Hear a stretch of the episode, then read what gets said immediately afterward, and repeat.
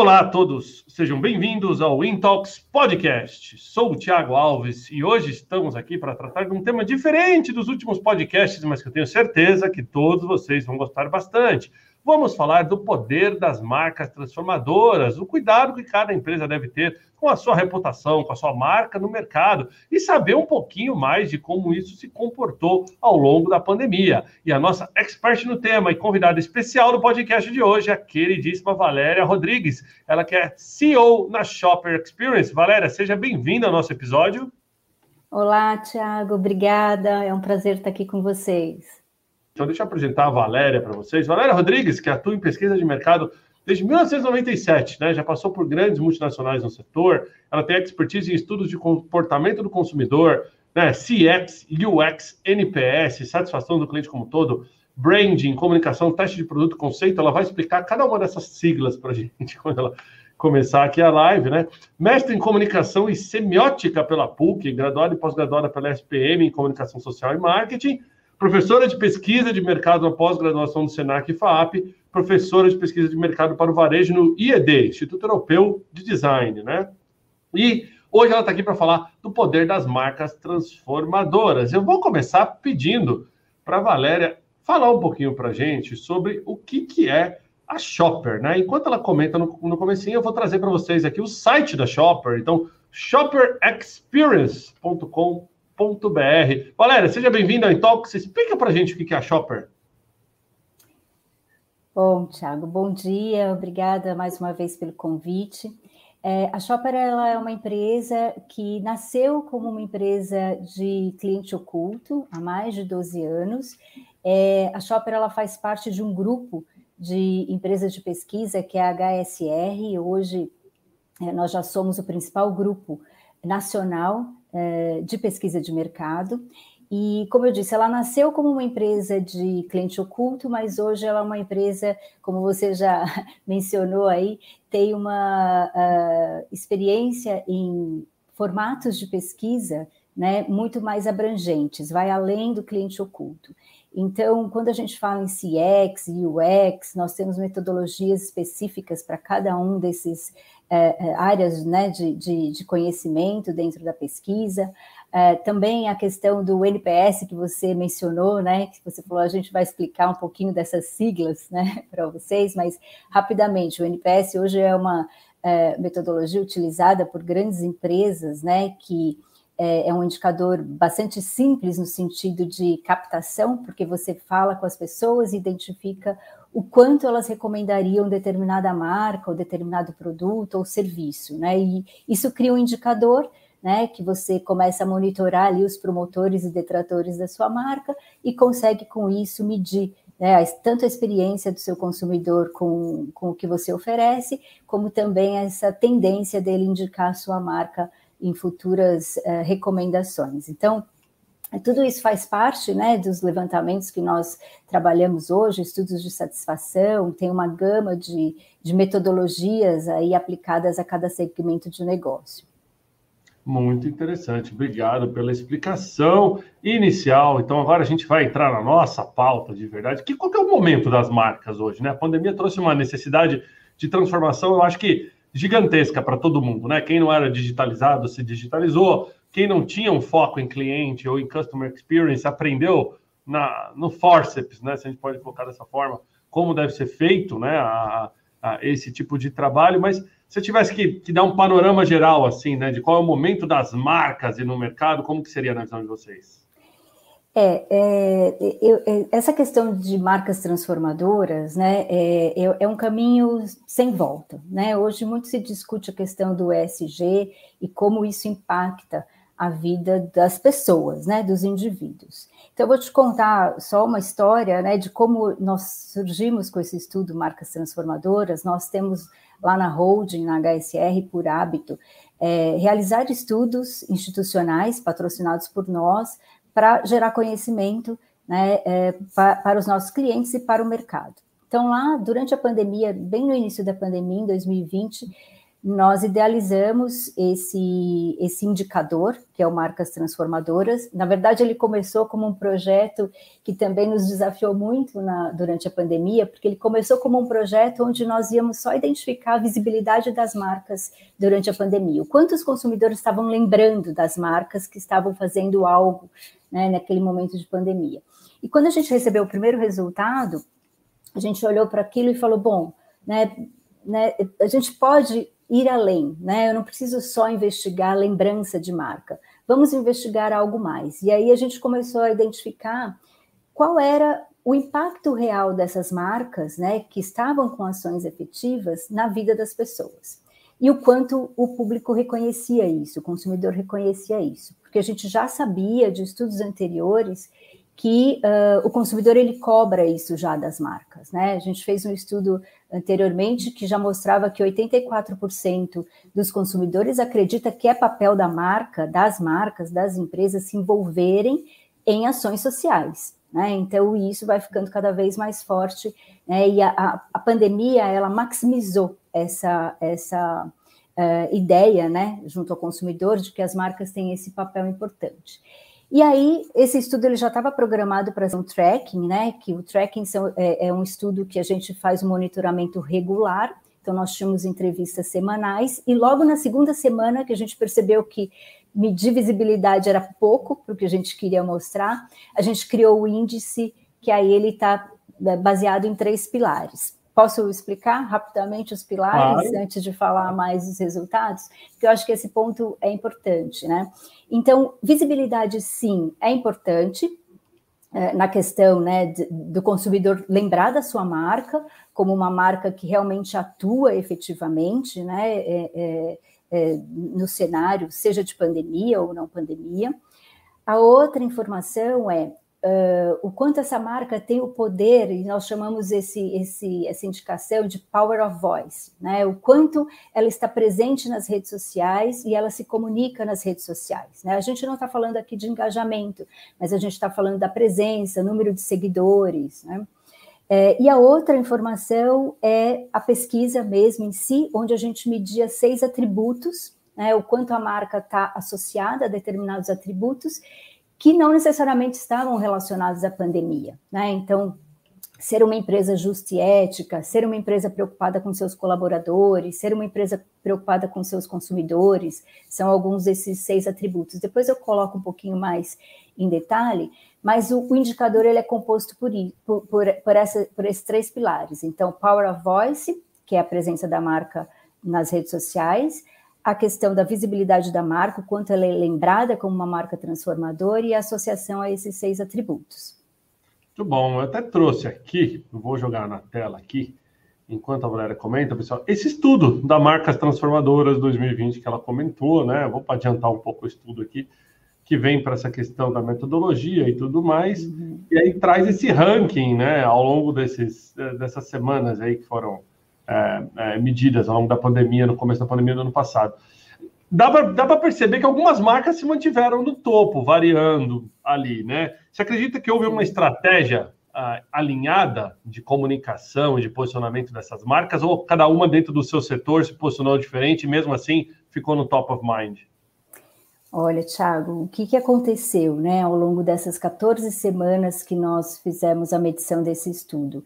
É, foram uh, mais de, de, de 20 mil entrevistas realizadas né, durante esses, essas 14 semanas, e durante as 14 semanas, Magazine Luiza ficou uh, em primeiro lugar no ranking durante a maioria das semanas. Né? Então, eh, de 14 semanas, eles ficaram em 12 semanas em primeiro lugar no ranking. E uh, o que, que a gente começou a analisar em função disso, né? Respondendo a sua pergunta da, em relação à comunicação das marcas e o posicionamento das marcas.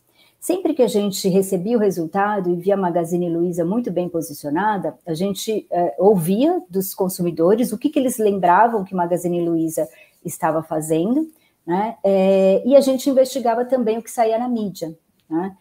E aí, enquanto eu estava investigando isso, eh, principalmente o que saía na mídia, eu comecei a perceber que é, era muito forte, né? Magazine Luiza, ela, eles têm é, dois pontos muito positivos. Né? O primeiro deles é que eles têm uma porta-voz que é, realmente dá voz né, àquelas ações que Magalu vem fazendo ao longo dos anos. E a segunda questão é a, a questão da consistência na comunicação e da ação efetiva. Né? Então, enquanto eu estava pesquisando, foi muito interessante porque eu me deparei com uma notícia que dizia assim, né? Tinha a foto da Luísa e dizia assim: é, gente é o que importa. Essa está mais para frente aí no, no, no, material. Eu não lembro exatamente como. Essa é daí, as pessoas em primeiro lugar, né? E aí eu, eu olhei, né? Isso aí é, tinha saído lá na PME, e aí eu olhei e falei assim: nossa, mas é de 10 de outubro. Eu estava buscando notícias recentes, né? Mas é de 10 de outubro de 2010, né? Então, assim, eu sempre uso esse exemplo porque isso mostra o quanto esse posicionamento de Magalu, né, colocado aí pela porta-voz, é, ele é consistente. Né? Então, ela não começou a falar da importância de pessoas é, de diversidade ou de vacinação, né? Ela não começou a falar dessa importância da sociedade agora, ela já falava, né? Fala desde, desde a origem. Então, aí são as, essas notícias, né, que, que eram mesmo ali no momento da pandemia, uh, e aí traz uma série de ações que também nos mostram o quanto Magalu estava empenhado uh, em trabalhar com todos os seus stakeholders, né? Então, ela estava preocupada em doar uh, diretamente para os afetados pelo coronavírus, ela estava interessada em fomentar o, o, o, os negócios, né, o empreendedorismo, então fez a parceria com o Sebrae, é, ela, ela uh, acelerou, né? Eles aceleraram aquela movimentação do e-commerce em supermercados para acelerar também, né? Para fornecer para os consumidores uma opção, né? De, de compra. Então, assim, o que a gente vê é, no caso de Magazine Luiza, fica muito evidente uh, como que eles uh, conseguiram mostrar ainda mais as ações que já estavam sendo trabalhadas dentro da companhia. Então, é um exemplo muito bacana que a gente sempre usa, né, quando a gente mostra os indicadores. É, nessa segunda uh, medição, que vai sair agora em 2021, a gente já dando um spoiler aí dos dados para 2021, a gente vê que Magalu consegue manter né, essa uh, uh, essa imagem né, de marca transformadora muito forte, mas a gente também começa a ver alguns entrantes nesse cenário, principalmente da economia nova. Né? Então, a gente tem algumas marcas uh, de aplicativos, algumas marcas de, do segmento financeiro, das fintechs, entrando aí nesse, nesse novo ranking, né, e nessa nova análise que a gente vai trazer para 2021. É, e aí eu queria falar um pouquinho também de iFood, né? Se, se você quiser claro. continuar aqui nessa, nessa questão das marcas. É, a gente teve a oportunidade de ver também o iFood ali, sempre entre as primeiras colocações, né? Ele estava hora em terceiro, quarto lugar, mas ele manteve uma posição muito importante dentro do, do nosso ranking. E aí a gente também foi entender, né, o porquê, né, do consumidor estar uh, reconhecendo a iFood como uma marca transformadora, e a gente também identificou uma característica importante, que era a preocupação do iFood com toda a sua cadeia de stakeholders. Né? Então, eles uh, colocaram isso na mídia, tinha uma propaganda para falar sobre isso com o consumidor final, onde ele mostrava todas as ações que eles estavam fazendo, uh, desde do, do, pequeno produtor, né, do, do, do pequeno estabelecimento, Uh, passando pelo entregador, eles tiveram várias ações protegendo os entregadores, que naquele momento mais crítico de fechamento de tudo, né, foram ali a salvação, né, de, de uh, em relação às entregas, né, que estavam sendo feitas, uh, e até chegar ao consumidor. Né? Então, eles pensaram na cadeia toda, no ecossistema todo, e isso foi reconhecido pelo consumidor. Né? Então, é, muitas vezes, né, o, o, iFood ele, ele sofre, né, algumas críticas em relação ao modelo de trabalho, ao, ao negócio, né, e naquele momento uh, soube mostrar, né, e se posicionar e ter ações efetivas no sentido de proteger e de cuidar, né, e de trazer oportunidades aí para todos os seus stakeholders. Muito bom, deixa eu trazer a gente de volta aqui para explorar contigo alguns pontos aqui, inclusive para você que está plugado aí no Intox CEO de hoje, a gente está com a Valéria Rodrigues, que é CEO da Shopper Experience, falando do poder das marcas transformadoras. Participe, mande sua pergunta, né? Então, já viu o pessoal meio agitado aqui sobre esses três atributos, né? O que é básico, que eu quero que uma marca tenha, que é imprescindível para minha compra, o que, que, agrega valor, né? Faz com que aquela marca seja admirada por mim, e, afinal das contas, o que, que é um diferencial? Faz com que ela se destaque na concorrência e que eu realmente compre dela e que eu seja fiel à marca. A gente usa muito é, aqui no Intox várias vezes, né? Marcas de tecnologia, as pessoas vão para um determinado fabricante e não saem desse fabricante, e a fabricante acaba. É o caso, por exemplo, é, a gente tem o time Android, o time iOS, né? E por aí vai, que é, é, sempre essa, essa coisa, né? Uma polarização do bem aí, digamos, nesse sentido, em termos de marca e tecnologia, que é bem bacana. Hoje, no momento de crise, você acha que é um bom momento ainda para empresas que não sabem se elas estão bem posicionadas de fazer toda uma análise do seu posicionamento de marca, entendeu? Ou não, né? Você acha que o momento de crise né, é um momento de conter o impacto, não necessariamente de reposicionar a sua marca? Talvez o momento de reposicionar foi o ano passado, não? É, essa, essa pergunta é muito interessante, né? É, porque é, como, como que a gente entende né, nesse, nesse novo cenário essa questão da, do posicionamento das marcas? Isso é um trabalho constante.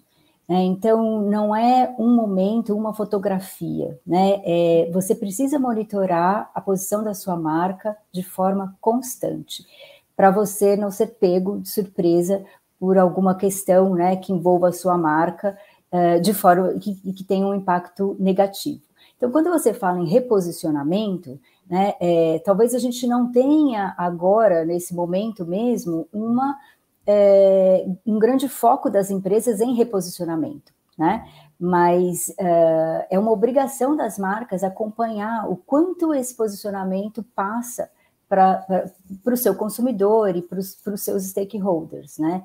É, e entender quais são as oportunidades que tem de melhoria em relação a essas questões. Né? Então, é, trabalhando a questão do, do, do ESG, por exemplo, né, que eu espero que não seja uma moda, mas que realmente as empresas comecem a se preocupar com essas três letrinhas, né, que representam muito e, e tem muitas ações aí para serem feitas em relação a isso, mas que as empresas comecem a olhar, mesmo que olhem de forma pequena, né? Então, quando a gente pega um, um exemplo como Magazine Luiza, que está lá né, no topo do ranking e que tem essa consistência que todo mundo consegue perceber, né? Então, talvez no primeiro momento, empresas menores, empresas médias, não, não consigam ter essa abrangência, não consigam ter ações tão uh, impactantes, né?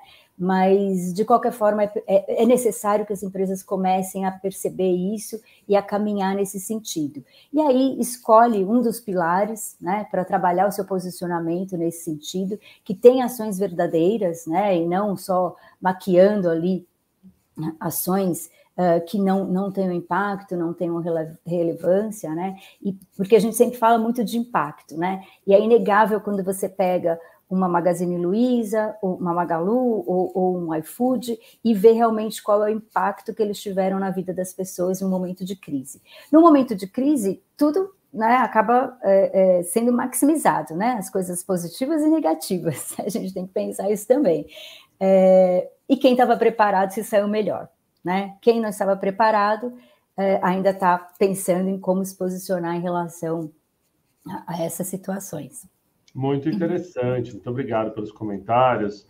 Valéria, agora eu queria abordar um outro tema, que inclusive é um dos pilares aqui da Itops, quando a gente fala de diversidade e inclusão, né? Nós que trouxemos uma das nossas primeiras lives do Intalks foi para falar de inclusão no mercado de trabalho de pessoas PCD, já fizemos N lives, já nem me lembro quantas, voltadas para a diversidade e inclusão aqui, mas eu sei, sem ser redundante no tema, que a gente, que vocês têm um estudo muito bacana feito em cima disso, que eu queria até compartilhar um pouquinho desse estudo aqui com a audiência e pedir para você falar um pouquinho sobre a intenção, né, das marcas em ter representatividade, não só para que ela realmente seja uma empresa diversa e inclusiva é, de verdade, né? Não só uma empresa diversa, inclusive de marketing, mas de verdade, mas também para ela poder focar nesse nicho de mercado. A gente passou recentemente o episódio do, do mês de orgulho LGBT, é, onde muitas marcas se posicionaram, e passou o mês, voltou para trás. Eu até li uma reportagem, se não me engano, foi na Vejinha, uh, posso estar enganado, mas é, onde falava que algumas pessoas se sentiram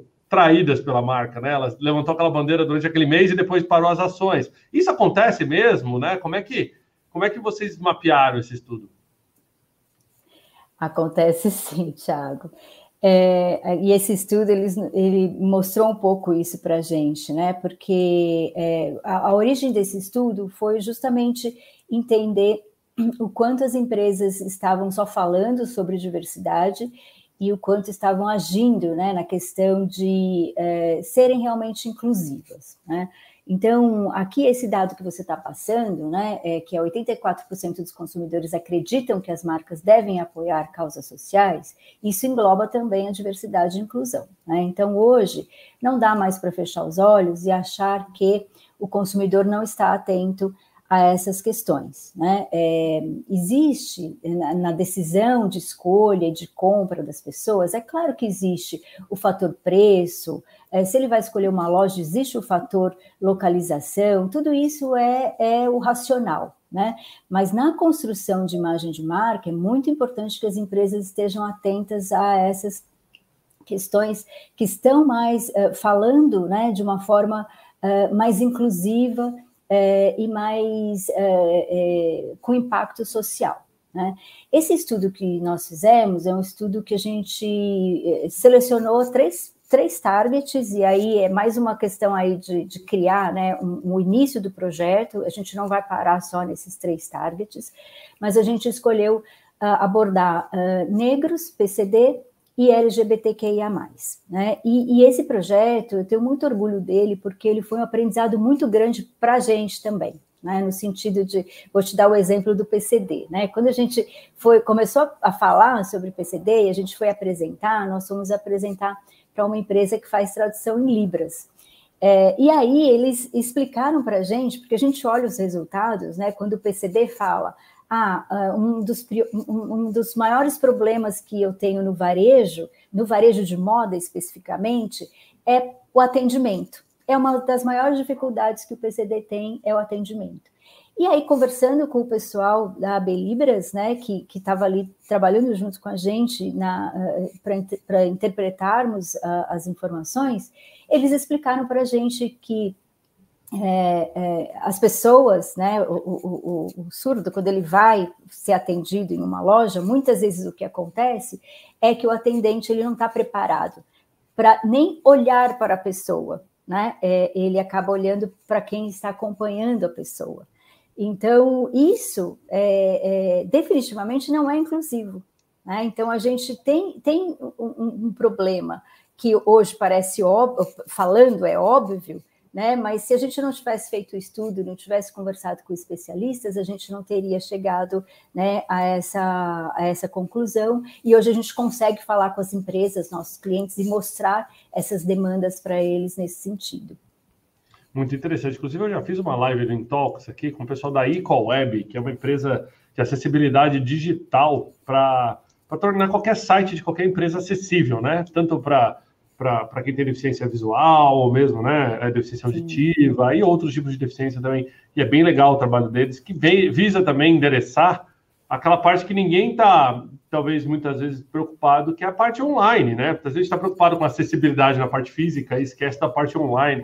É, é muito interessante. Eu não tenho uma coisa no seu, no, no, nesse PDF aqui, aliás, muito legal o PDF de vocês. O pessoal está perguntando onde pode baixar, depois a gente vai dar as dicas aqui do site da, da Shopper, mas. Uh, a gente viveu, talvez, nos últimos meses aqui, a cultura do cancelamento, né? Uhum. Uh, inclusive, eu já falei disso aqui no Intalks, né? Sobre um, um, cancelamento corporativo. As pessoas que deixam de seguir determinada marca porque não se identificam com valores da marca, ou mesmo porque não, não concordam com a postura da marca, e a gente sabe vários casos de impacto de imagem super negativo nos últimos uh, anos aí, né? Que, que impactaram bastante.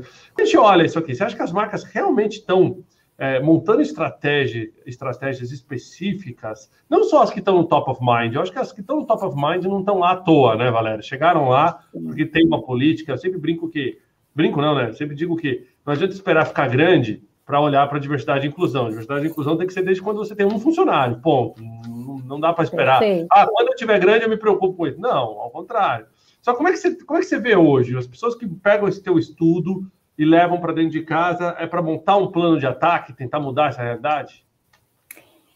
É, perfeito, é, Tiago, porque o que a gente sempre reforça né, é que não adianta é, tentar contar uma história que não tenha verdade. Né? Então, é, essas, essas empresas que são reconhecidas hoje, como Magalu, Natura, a gente não falou de Natura, mas Natura também esteve super bem posicionada no ranking.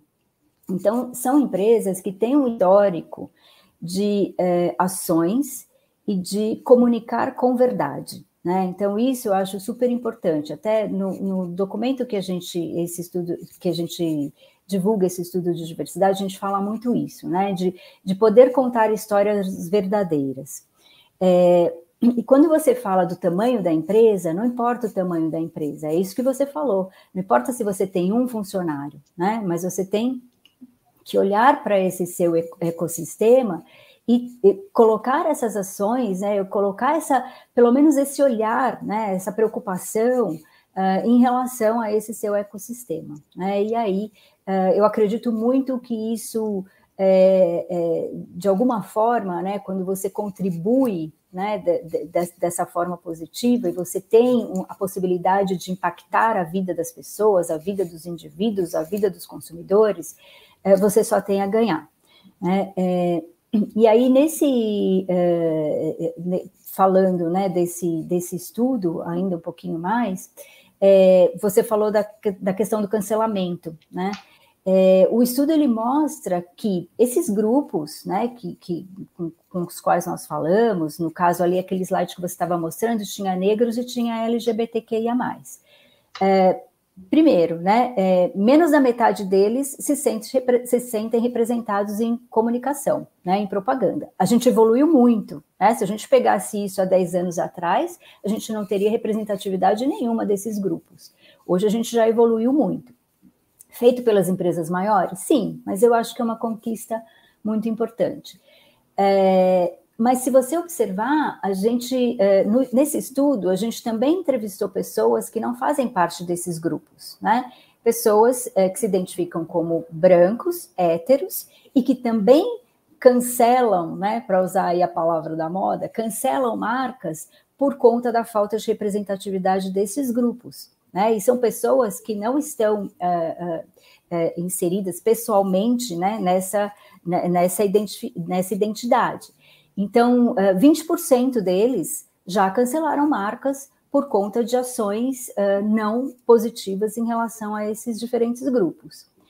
então, não dá para ignorar. Né? Então, os próprios grupos, mais da metade não se sente representado, é, cancelam sim as marcas, né, em torno ali de, de 30%, 40%, can, já cancelaram marcas. O, o, cancelamento aqui significa o seguinte: eu deixo de seguir a marca e eu deixo de considerar a marca no meu set de, de comparação e de possibilidade de compra. Né? Então, isso é muito importante, é muito, é, o impacto para o negócio é muito grande.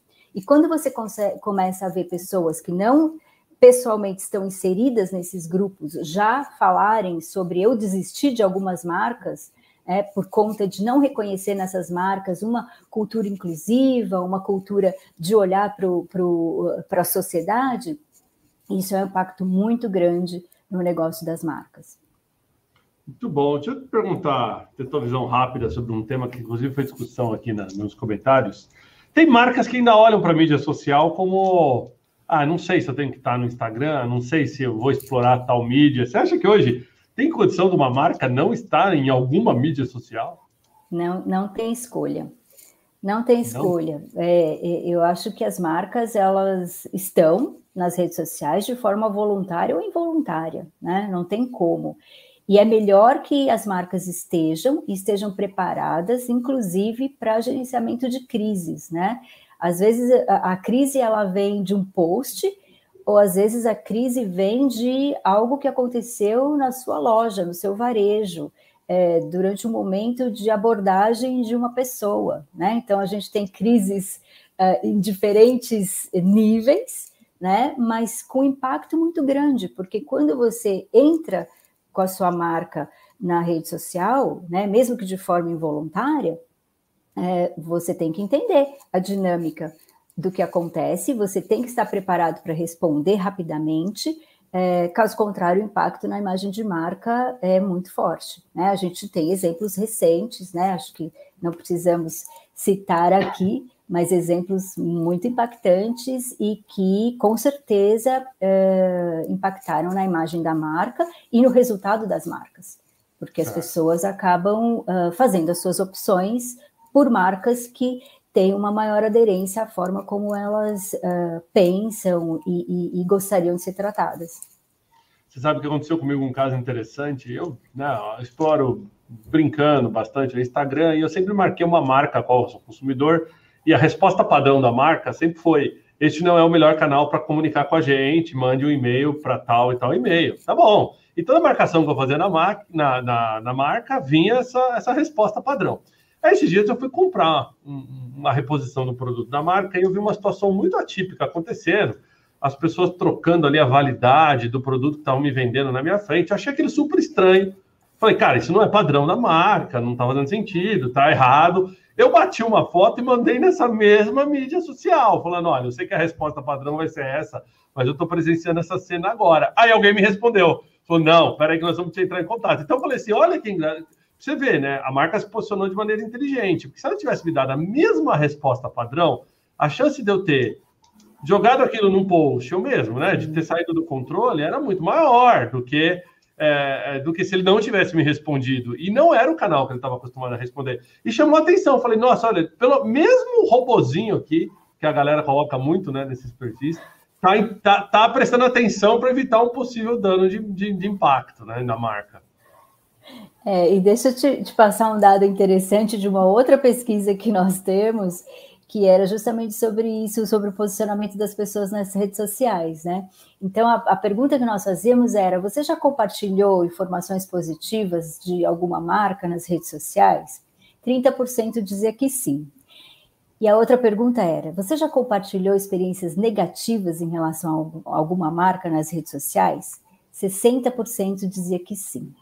Então, quando você olha isso, né, você vê que as pessoas acabam estando mais predispostas a compartilhar o negativo do que, a, do que o positivo. Não que elas não compartilhem o positivo, mas a predisposição, assim como, como você, né, você estava fazendo alguns questionamentos para a marca, e aí você olhou uma situação negativa, você não teve dúvida, você foi lá e compartilhou porque a nossa predisposição é, é, é expor mais né, essas questões que é, trazem indignação, é, desconforto, né? Então aí é um risco maior ainda para as marcas. Muito bom. Valéria, a gente caminha aqui para a reta final da nossa live. O tempo passa voando aqui, pessoal. Queria aproveitar porque tivemos algumas perguntas aqui. O pessoal queria conhecer um pouquinho mais de quem é a Valéria, o que a Valéria faz no final de semana, né? Já li a sua biografia aqui no começo, mas principalmente queria dicas suas, profissionais, que estejam querendo entrar nesse mercado de customer experience, né, etc. Que tipo de profissional que é? Quais são né, as formações, ou mesmo dicas sua para o pessoal que está em casa nos assistindo agora, está procurando emprego, talvez, e que queira entrar nesse mercado, quais são as dicas de ouro da Valéria? Legal.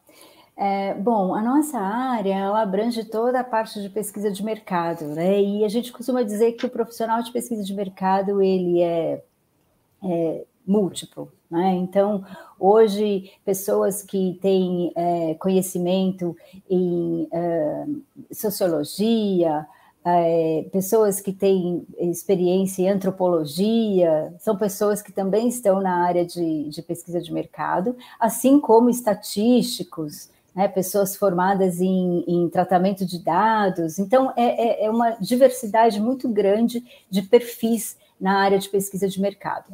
Essa área de CX e UX é uma área que tem se desenvolvido muito né, com especialistas dentro das empresas.